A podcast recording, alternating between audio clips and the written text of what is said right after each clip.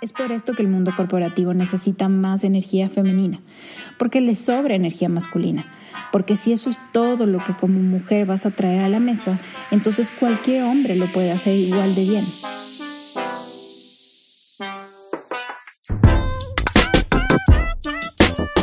Hola, soy María Vélez. En el Yin de Tu Yang conversaremos de manera íntima y profunda sobre todo eso que te ha impedido romper el techo de cristal porque el solo hecho de empezar a cuestionarte ya tiene el poder de cambiar tu camino.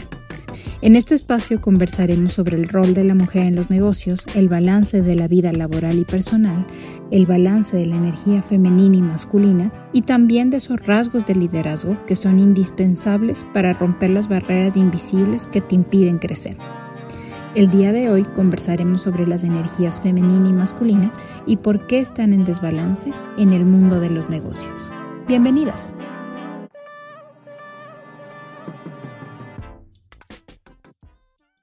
Todo empezó 10 años atrás, cuando accidentalmente empecé a dar mis primeros pasos en el mundo de los negocios.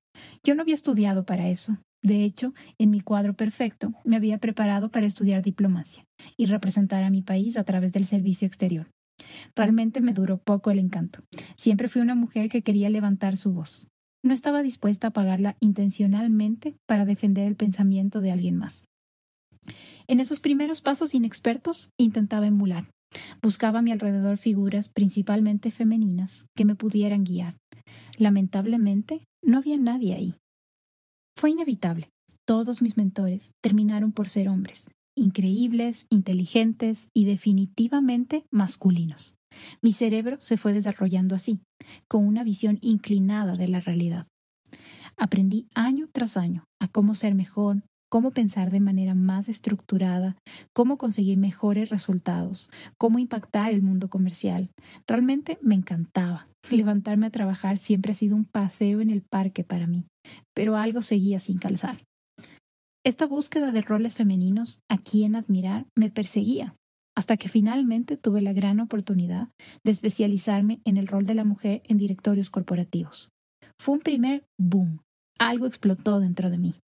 Me encontré en primer plano con mujeres excepcionales, que hablaban con una simpatía peculiar. Algunas de ellas, ya para sus cincuentas, habían aprendido, como yo, a emular. Se sentía casi como ver a cualquiera de mis mentores hombres estar hablando ahí, Sí, llevaban faldas elegantes, peinados elaborados, joyas impecables, pero sus expresiones femeninas ya no estaban ahí. Aquí fue mi primera gran revelación. No me importaba qué fuera lo que tuviera que hacer, yo no quería ser así. Empezó un nivel de conciencia diferente, donde cada reunión en la que participaba, cada proyecto en el que trabajaba, me hacía reflexionar sobre los cambios profundos que necesitaba el mundo empresarial ¿Por qué estaba en desbalance la energía femenina dentro del mundo corporativo? Vamos un poco más atrás. Si volvemos a los tiempos de la revolución industrial, fue una ocasión histórica para las mujeres para empezar a aportar económicamente al hogar. Sin embargo, seguían siendo las 100% encargadas de la vida familiar, 100% encargadas de la limpieza, 100% encargadas de los hijos, por lo que de manera forzada tenían que aceptar trabajos de medio tiempo o de baja responsabilidad. Esto favoreció una atmósfera supremamente masculina en los directorios corporativos. Básicamente, toda mesa donde se tomaba una decisión era una mesa principalmente de hombres blancos que rondaban los 50. Gran shock para la mujer.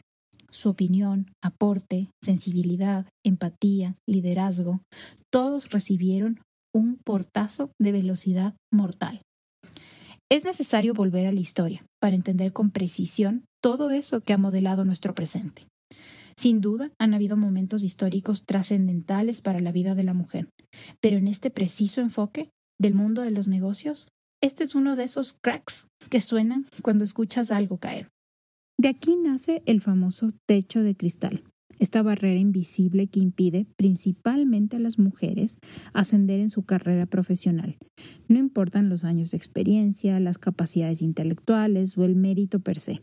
Esta barrera corta la viada, silencia los sueños y también nos hace pensar que tenemos que escoger.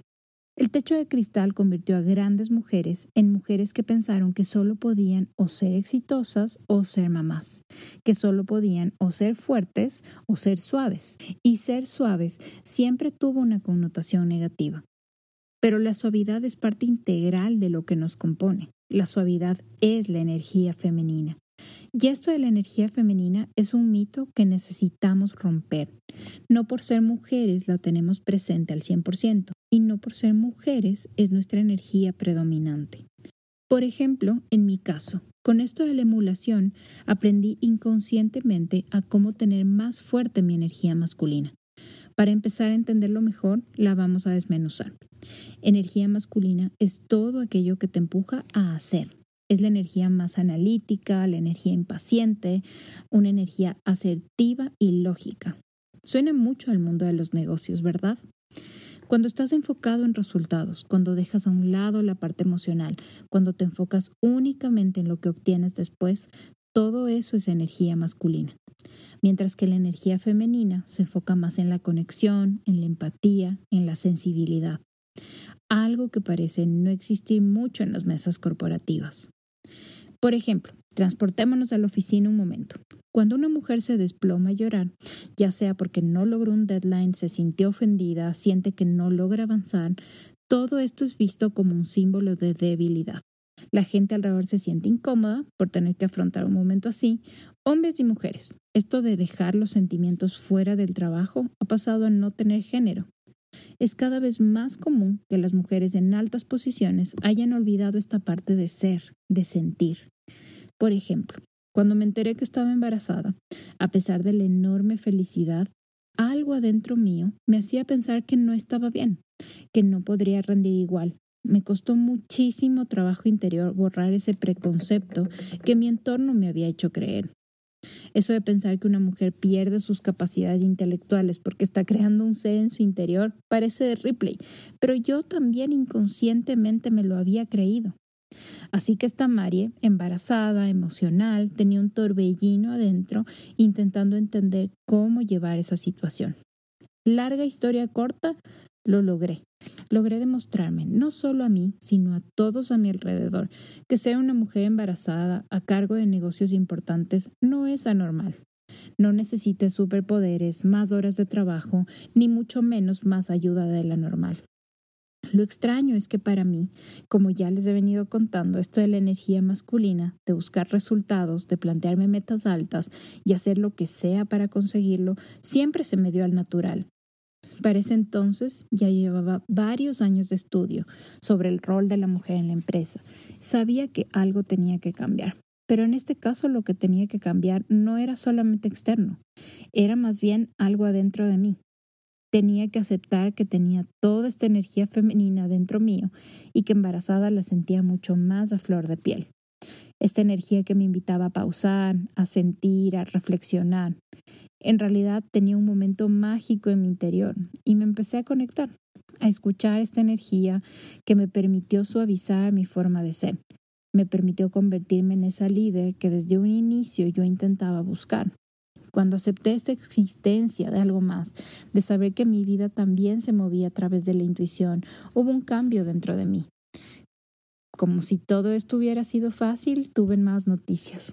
Al principio de mi embarazo, en este intento desesperado de convencerme que esto no me iba a determinar, me aseguré de notificar en mi trabajo que mis objetivos no habían cambiado, que tenía los mismos intereses de crecimiento y que estaba dispuesta a entregarlo todo. Pocos meses después me hicieron una propuesta interesante.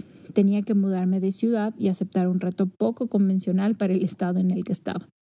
Pasé de estar embarazada en un trabajo que conocía y dominaba muy bien a estar embarazada en un trabajo que no había hecho nunca antes, en una nueva ciudad y con un equipo muy particular a quienes liderar.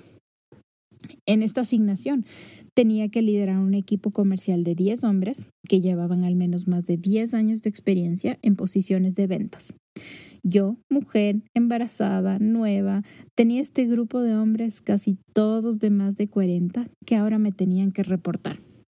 El mundo corporativo me había preparado para esa posición. Sin duda estaba lista. Yo lo sabía, pero ellos no necesariamente. Sin embargo, lo que había cambiado en mí era más grande de lo que yo alcanzaba a entender.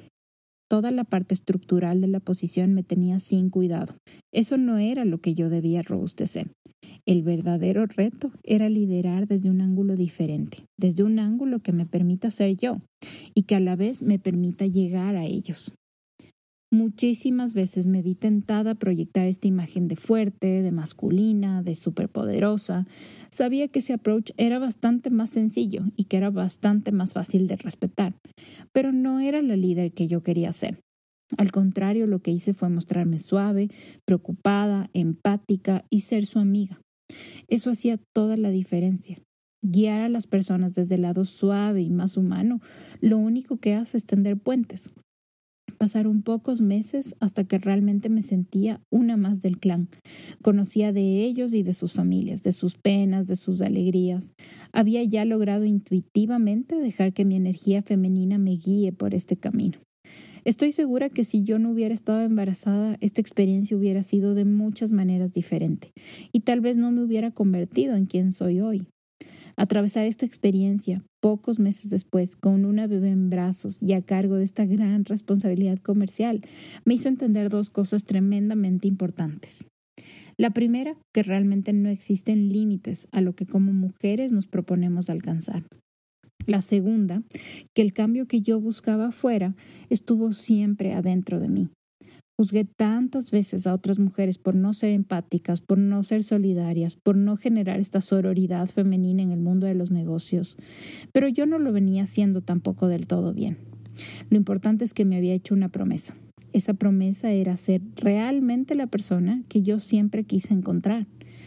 Durante este periodo de mi vida laboral no tuve mujeres a mi alrededor. Sin embargo, estoy segura que muchos de esos hombres que caminaron estos pasos conmigo se llevaron lo mejor de mí. Fui su amiga, su guía, su compañera, todo desde mi energía más delicada, más femenina. Hoy miro hacia atrás y me siento orgullosa. Siento que empujé a través del cambio, que me esforcé por romper esos estereotipos que traía grabados en el ADN y que hoy me siento mucho más libre de ser quien realmente soy. Es por esto que el mundo corporativo necesita más energía femenina, porque le sobra energía masculina. Porque si eso es todo lo que como mujer vas a traer a la mesa, entonces cualquier hombre lo puede hacer igual de bien.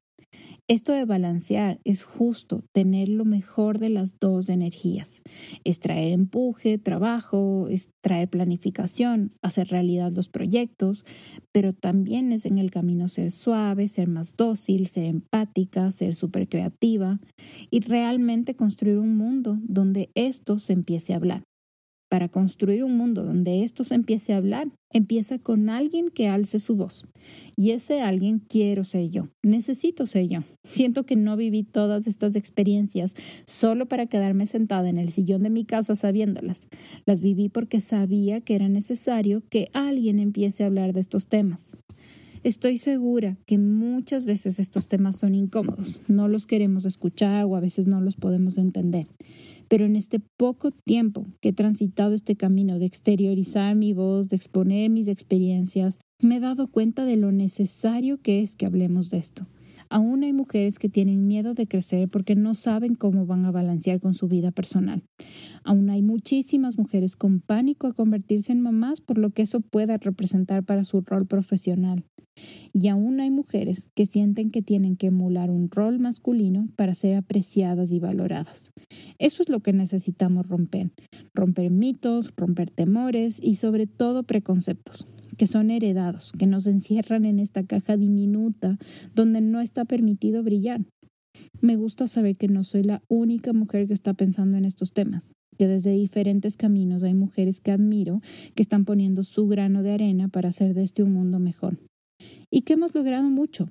Como género hemos avanzado desde esos tiempos donde solo nos asignaban roles de baja responsabilidad, pero aún hay muchísimo por caminar. Para esto nace el yin de para hablar de balance, para conversar sobre lo que nos hace mujeres, para entender mejor qué rol jugamos en el mundo corporativo y cómo calzamos dentro de él.